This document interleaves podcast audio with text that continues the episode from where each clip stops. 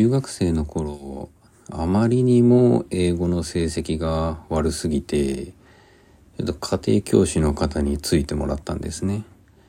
えー、古谷さんか古川先生かどっちやったかちょっと曖昧ですが、まあ、古古川先生としましょう。古川先生なかなかかっこよくてあの早稲田大学だったのでとても優秀だったと思うんですけれどもなんていうか僕は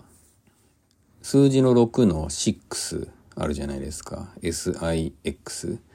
本当に悪気がなく間違えて愛をいいって書いてしまったんですよ。それを見て古谷先生はねすごく苦笑いしててここは愛なんだよっていうふうに優しく指摘してくれました。